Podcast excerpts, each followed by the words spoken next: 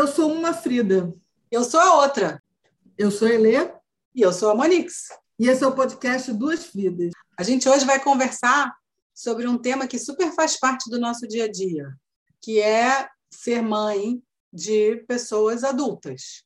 A gente comentou no, no episódio que a gente chamou de pilota que a gente se conheceu por causa dos nossos filhos, quando eles eram muito pequenos. Verdade, bem pequenininhos. Ai, que saudade!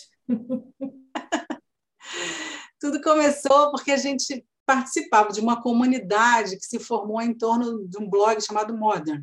Lá no início do século, a gente começou a entender o que, que era essa história de sororidade. Era até uma palavra nova, né? A gente Sim. nem usava muito ainda nessa época.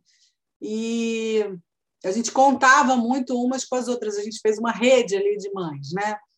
E principalmente a gente aprendeu uma coisa que a gente descobriu juntas também, que era a ideia da egrégora. É, que eu sempre chamo de Gregória, porque eu acho mais fácil. Mais divertido também.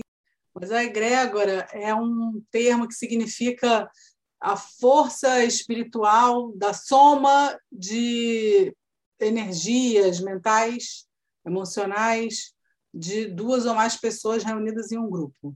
Então, é Quer dizer, o grupo vale mais do que as pessoas, o grupo alimenta as pessoas, o grupo traz força né, para as pessoas. O, o conjunto é ainda mais forte do que a soma dos indivíduos, né? Acho que é um pouco isso. E ali a gente tinha muito essa vivência mesmo, né? De sermos mães de primeira viagem, a maioria de nós, algumas já tinham mais de um, de um filho, mas a maioria estava ali meio que aprendendo juntas.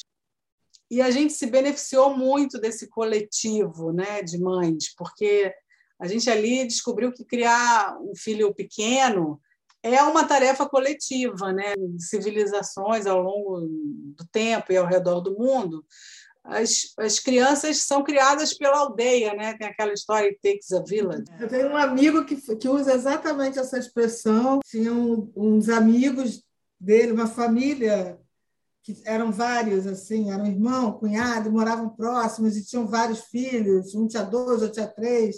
E ele sempre dizia assim: ah, mas assim, né? Ia criar filho em aldeia é fácil, porque moram perto, e aí um olha, outro fica ali um pouquinho e tal. Ele usava exatamente essa expressão. É isso mesmo, né? Filhos são criados não só pelo pai e pela mãe. Hoje, o que a aldeia é a escola, sei lá, é a internet, é o, filho, é o Lucas Neto enfim. Mas... Não, menos, volta, corta essa parte. Foi a Xuxa uma época.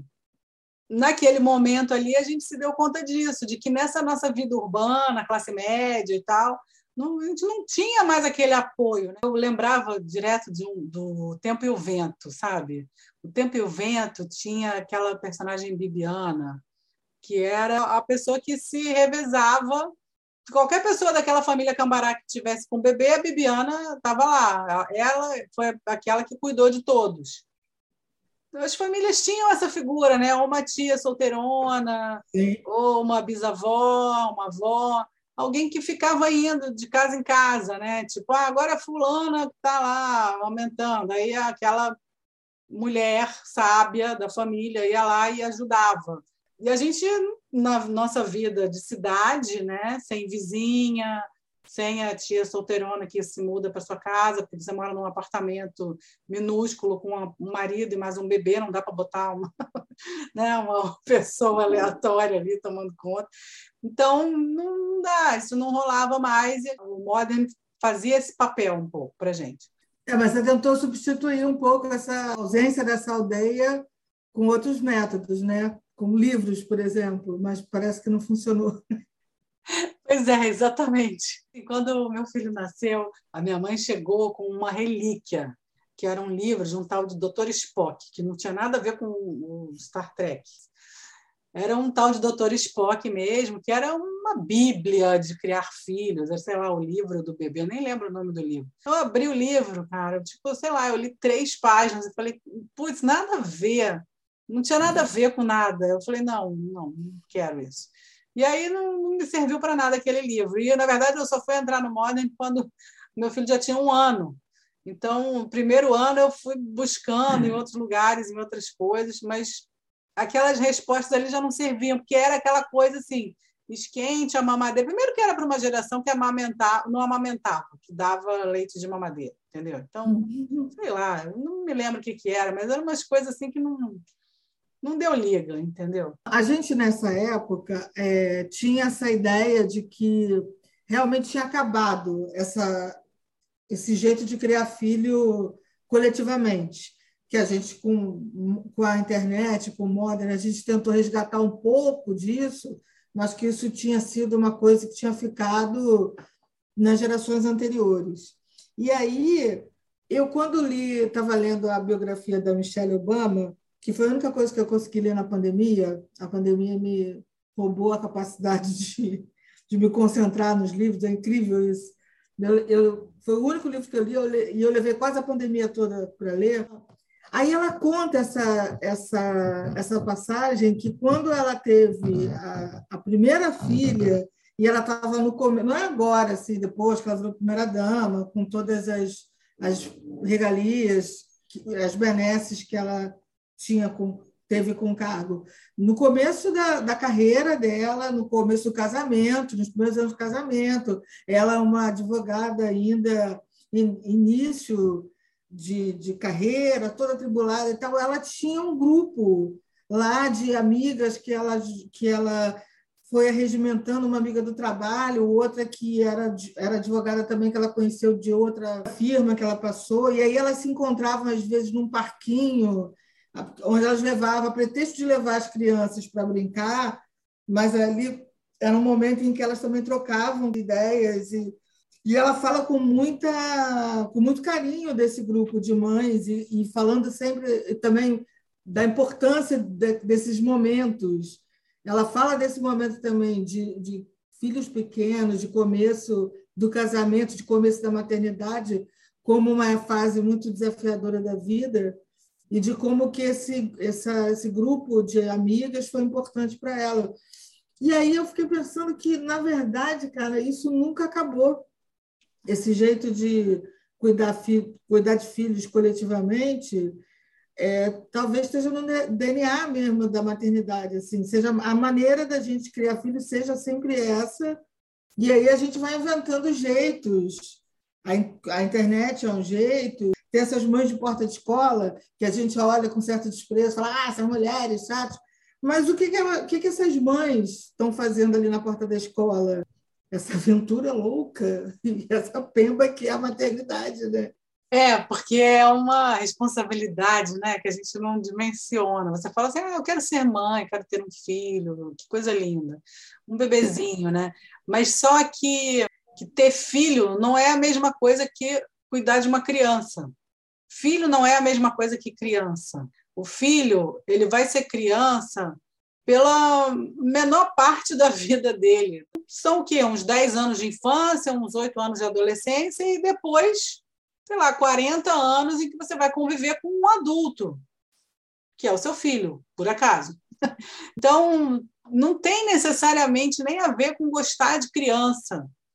Eu, antes de ter meu próprio filho, eu nunca fui aquela pessoa que fica, ah, uma criancinha, ai, que fofo. Eu não era essa pessoa. Eu queria ter filhos, mas eu não, não tinha muito essa coisa de uma criança fofa.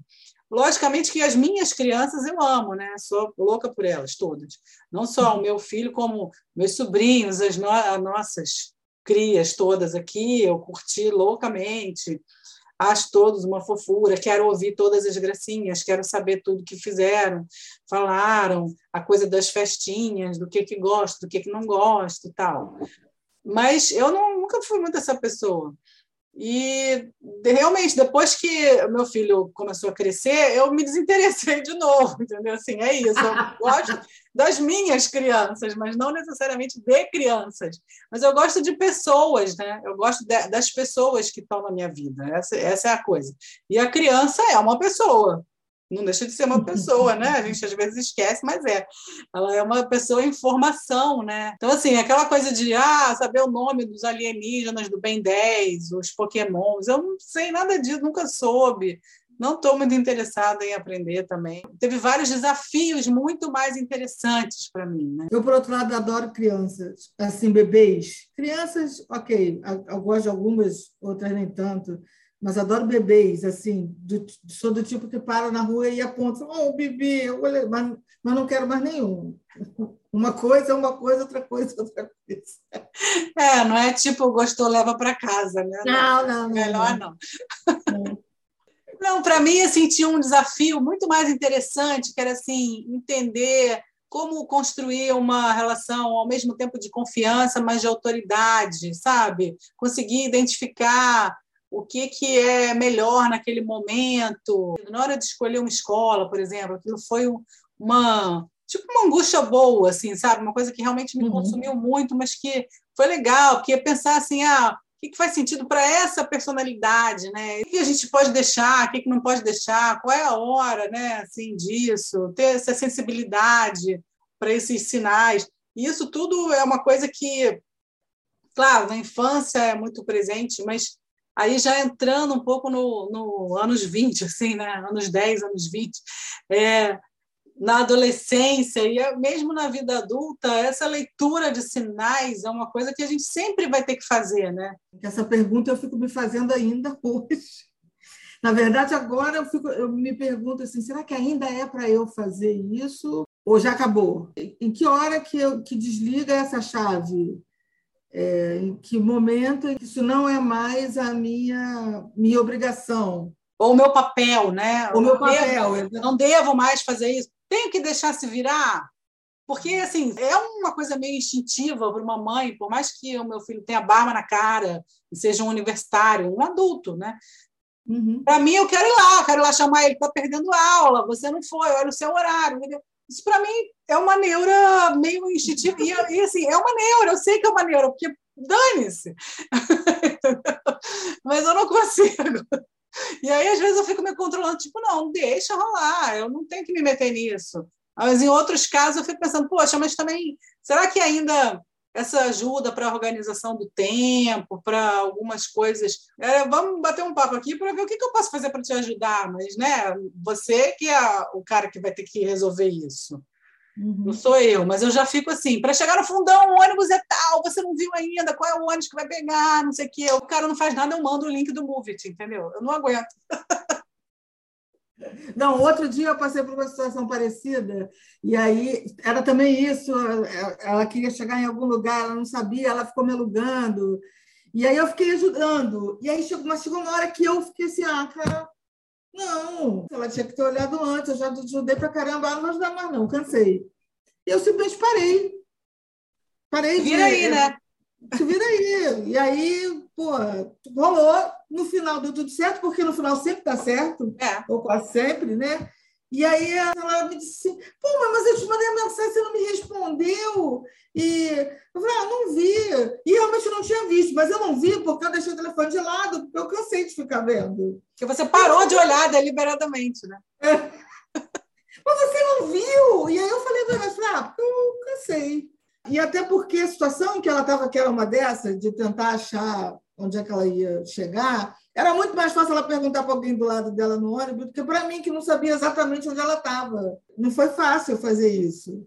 Eu precisei me cansar para deixar de fazer. Mas o legal é que justamente a gente chegou nessa fase. Nós somos mães de adultos. Então, assim, quando eles eram crianças, a gente também cansava. Mas a gente não podia parar.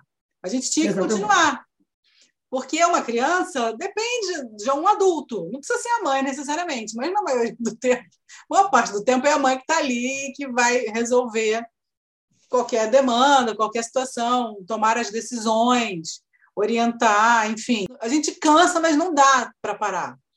Mas agora não, é isso. Pô, cansei, ah, cara, pelo amor de Deus, né? Entra no Move, pergunta para alguém, enfim, dá teu jeito.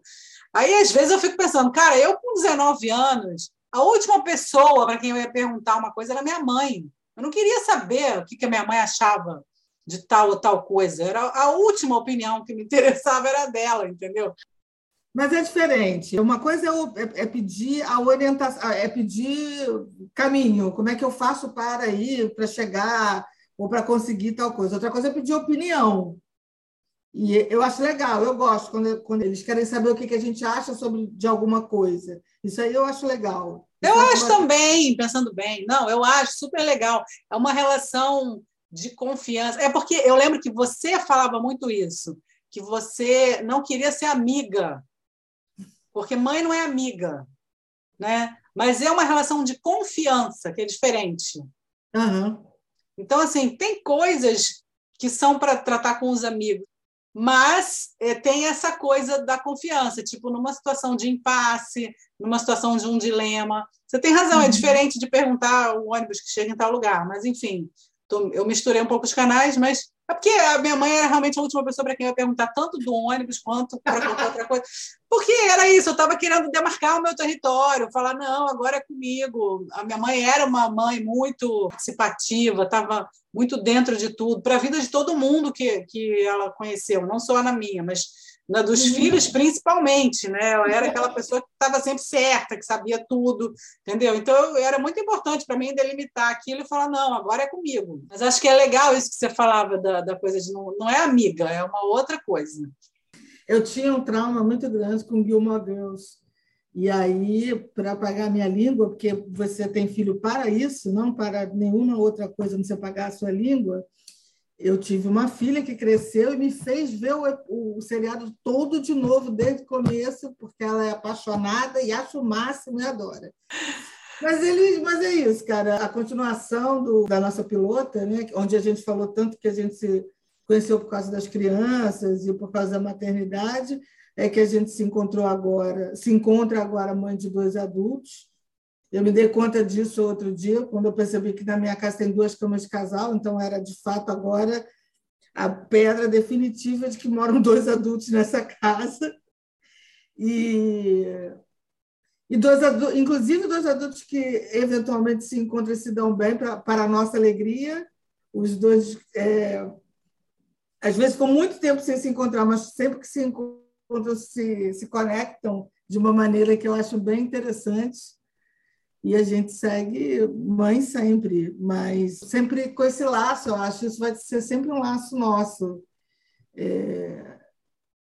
Isso que nos uniu na origem. Ah, sim, eu acho que aí é legal voltar para a gente fechar esse, esse nosso tema de hoje, né? É interessante também isso, a nossa amizade, nós como amigas, não eu, eu, Monique e você, Lê, mas esse grupo de mulheres, né? Que se uniu em torno dessa ideia da maternidade, nessa egrégora, essa troca de energias, que, que a soma das, das parcelas foi muito maior do que uh, elas individualmente, né? ganhou vida própria também. A gente hoje não depende das crianças, a gente formou a nossa rede, a nossa rede de amizades, as nossas afinidades, né? As crianças nos uniram, mas as nossas afinidades mantiveram a gente unida. Uhum. Aí é isso, a gente está por aqui, né? acompanhando, dando esses palpites, porque a gente não aguenta mesmo, então a gente vai dar palpite. Eu vou, eu não sei você, mas eu você é aquela que dá palpite até morrer. Mas você não devia estar fazendo isso, hein? Olha aqui, presta atenção. Mas se quiser me ignorar, tudo bem também, mas eu não vou aguentar não falar, entendeu? É, enfim, torcendo muito por eles, e sempre que precisar, a gente vai lembrar de levar o casaquinho, né? Sempre.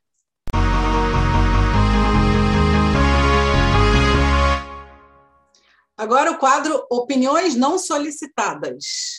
Aqui a gente fala um pouquinho sobre alguma coisa que ninguém perguntou, mas a gente vai responder assim mesmo. Nesse quadro estreia, eu pensei numa opinião que, assim, eu não elaborei muito, se eu fosse escrever sobre ela, eu ia elaborar mais e pesquisar mais, mas como a gente está aqui no podcast e é só uma opinião, uma coisa assim menos mais solta, eu queria falar sobre racismo estrutural, mais sobre estrutural do que sobre o racismo, que é o seguinte, cara, eu acho que esse termo, que é um termo tão importante, tão precioso, para a discussão das relações raciais nesse país e que se popularizou, mas parece que, como tudo nesse país que se populariza, se degrada de alguma forma e se deturpa de alguma maneira. E aí, agora, cara, não existe mais racismo nesse país que não seja estrutural. Tudo é racismo estrutural.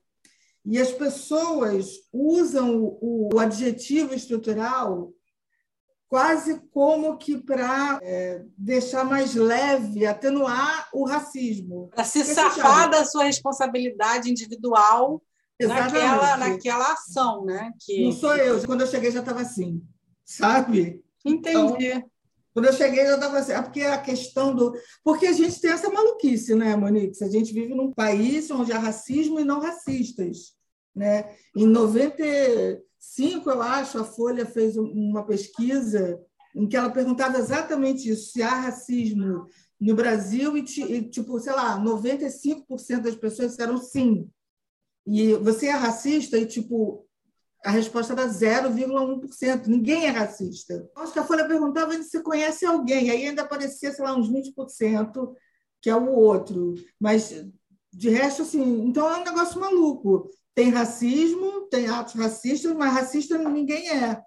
E, o, e aí as pessoas começaram a, a usar racismo estrutural dessa mesma maneira para poder dizer o que não ousa dizer o nome, porque é muito difícil de ser racismo. Se, se você reparar bem, as pessoas sofrem até injúria racial, mas dizer que sofreu racismo é um negócio, as pessoas dão uma rebuscada, uma. Aí o racismo estrutural deixou um jeito de falar disso polidamente, assim, leve e sem culpa de quem está falando. Não, porque o racismo é estrutural. É isso. Quando eu cheguei, já estava aqui.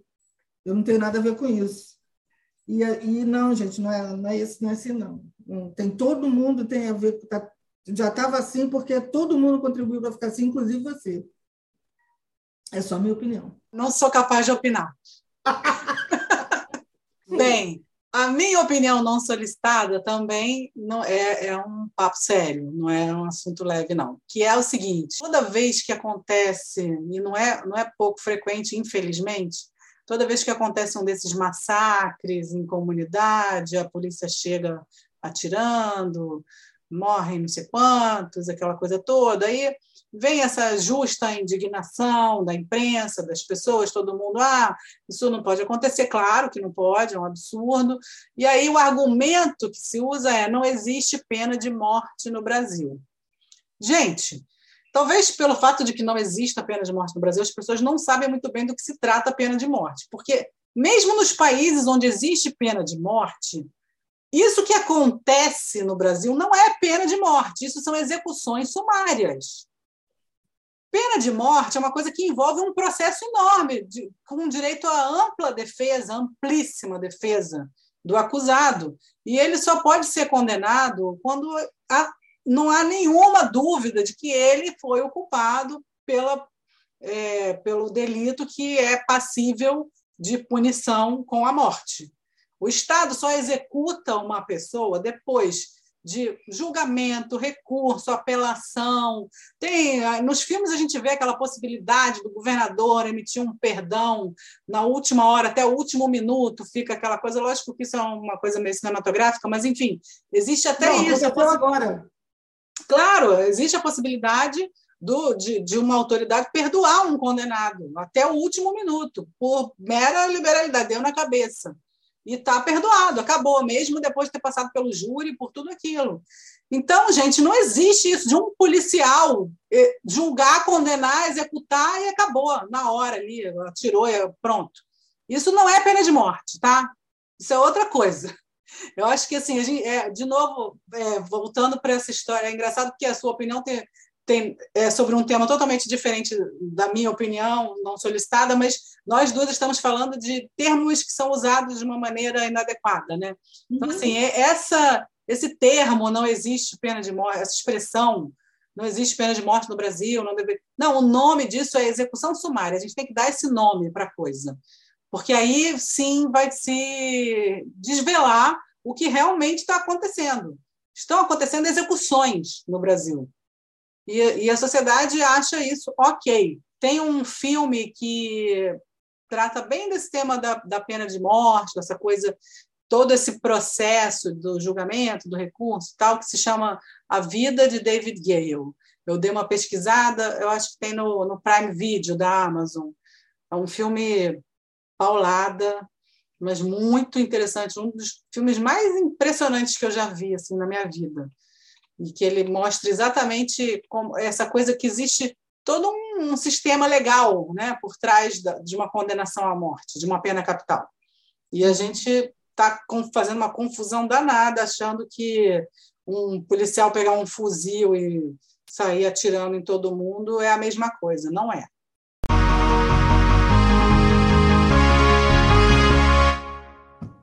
Agora vamos para a parte das dicas. Para terminar o podcast, a gente sempre vai é, falar alguma coisa que a gente curte, que a gente leu, que a gente viu, que a gente ouviu, que a gente acha que vocês vão curtir também. É, a minha dica é o seguinte: é, são os filmes nigerianos da Netflix. Eu acho muito legal que a Netflix, quando ela chega num país, ela pega as coisas daquele catálogo e jogam lá para o resto do mundo também, né? Então, tem muita coisa de outros países, não é aquela coisa só Hollywood, né? E eu já tinha ouvido falar que a Nigéria tem um polo cinematográfico bem forte, assim, que é o tal do Nollywood, né? Tem, tem Hollywood, aí tem a Bollywood, que é lá da Índia, né? Uhum. Mas tem esse polo lá, que é o Nollywood, que é esse polo cinematográfico da Nigéria. Eu nunca tinha tido oportunidade, assim, de, de ver nenhum filme e tal. E eu comecei a por acaso apareceram alguns, eu comecei a assistir alguns e, e vi assim, não muitos, mas me chamaram a atenção, que eu acho muito legal, que são aqueles os elencos, obviamente, são 100% de pessoas negras, mas em, em, tramas que são absolutamente universais. O primeiro dos filmes que eu vou comentar é um filme que podia se passar em Chicago e ser estrelado por homens brancos. Não tem nada a ver, é uma trama corporativa lá de uma herdeira, de uma empresa de ônibus, não sei o quê, enfim. Não tem nada ali que seja uma coisa, oh, né, a África, os problemas da África, ou, sei, enfim. Não, eu acho que é muito legal isso. Filmes que podiam estar em Paris, podiam estar em São Paulo, podiam estar em Chicago, por acaso estão na Nigéria. Então, eu acho que isso também é uma coisa legal de representatividade. Né? A história ela não precisa ter uma militância por trás. É contar uma boa história que, que ela envolve pessoas. E essas pessoas, por acaso, estão num país que todo mundo é negro, então elas todas vão ser negras. Mas se fosse em outro país, elas iam ser brancas, e tudo bem também. A história é a história. E aí, a minha dica especificamente é um filme chamado Lionheart, que eu até escrevi um post quando eu vi esse filme, então eu vou, vou procurar para colocar aqui na descrição. Uh, tem um filme chamado Cinquentonas, que eu acho que saiu do catálogo, que eu dei uma procurada e não achei, mas era tão divertido que eram quatro, acho que três ou quatro mulheres na faixa dos 50 anos. É, cada uma tinha lá uma história, e aí elas vão se cruzando. Aqueles filmes que você vai acompanhando no, no final, elas meio que as histórias se, se cruzam, faz uma interseção. E eu tenho um terceiro filme que, na verdade, não é da Nigéria, é do Zimbábue, mas que é, assim, é bobinho. São filmes, às vezes, até meio bobos, não é nem nenhuma trama, coisa, mas eu acho legal isso, são somente histórias, né? Então, esse último chama A Incrível Cozinha de Anessu. Uma cozinheira, uma moça que queria participar de um programa desses de cozinha, tem um filho que fica incentivando, ela vai, se inscreve, enfim, uma historinha, nada demais, mas é um filminho assim, leve, com uma história bacana, personagens legais que você curte, que você se envolve. É, enfim, eu, eu curto essa coisa de, de ver histórias que poderiam estar em qualquer lugar, estão naquele lugar e, e mostram um pouco também de uma vida cotidiana, de, de outras maneiras né, de, de estar nesse mundo doido que a gente vive, enfim, são essas minhas dicas. Bom, a minha dica é um podcast chamado Noites Gregas.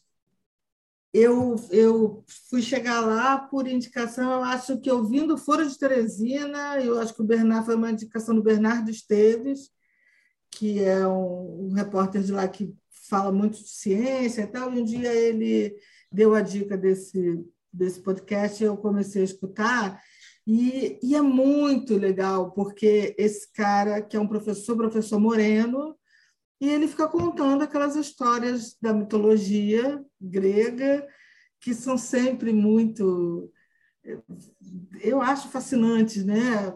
É, Eros, Zeus e Atenas, Ele passa os dois primeiros episódios, primeiro explicando as diferenças é, da mitologia grega e dos romanos e tal. Mas eu, eu comecei a escutar esse podcast um pouco também como eu comecei a ouvir alguns podcasts em inglês é, com a dica que eu uma dica que eu peguei com as amigas nossas tradutoras, assim, não, você tem que escutar às vezes sem se preocupar em ter que entender tudo. Apenas ouvir, ouve, você vai se expondo à língua. Em algum momento você percebe que você está entendendo mais do que você achou que poderia. Eu, eu venho ouvindo é, alguns podcasts em inglês com esse objetivo, com essa desse modo, e o Noites Gregas eu comecei a fazer assim também. Porque eu, eu, eu no começo eu ficava querendo guardar exatamente quem era marido de quem, quem era filho de quem, mas é uma confusão, né, gente? Então, peca para capar de gente, de, de Deus, de os deuses sempre muito vingativos, muito maquiavélicos, né? Eles são horrorosos, mas são incríveis também. Eu falei, não, peraí, vamos só escutar essa história. E esse cara, ele tem uma, ele tem um equilíbrio que eu acho que é bem interessante entre ser um professor, ele é um professor, então você percebe na maneira como ele fala que ele entende muito do que ele está falando. Então ele, ele é um, me parece um profundo conhecedor e, mas, mas às vezes ele faz uns links com a vida real, ele faz umas brincadeiras, ele cita um meme, por exemplo, e, e aí dá um que dá um temperinho, sabe? Também interessante para para as histórias. E é tudo muito fascinante. É a experiência, eu acho que essa nossa experiência talvez mais, é, mais antiga e gostosa de ouvir uma história, né? de ficar ouvindo uma história e se deliciar com essa história. E eu comecei a escutar Noites Gregas, é, como eu muitas vezes escuto podcast na cozinha lavando louça, e a Juju, a minha filha, começou a pegar uns pedacinhos e ela começou a se interessar. E teve já uns episódios que ela falou, não, peraí, mãe, peraí, que eu vou escutar também, peraí, deixa eu ver. E ela começou a curtir pegando só de pegar carona na minha audição. Então é, é bacana, viu? Acho que quem gosta de boas histórias bem contadas vai, vai. E, pô, eu acho que a gente precisa, né? Tem podcasts incríveis sobre política, sobre é, notícias e tal. Eu sou meio viciada, né? mas, mas esse é aquele momento assim que você dá uma viajada e sai um pouco dessa dureza da nossa realidade. Eu concordo, eu também adoro Noites Gregas. Bom, gente, esse foi o Duas Fridas Podcast. A gente tem o blog duasfridas.wordpress.com. A gente está no Instagram, a gente está no Twitter. A gente, no Instagram a gente é Duas Fridas Oficial, no Twitter a gente é arroba Dufas, que é o nosso apelidinho carinhoso do blog.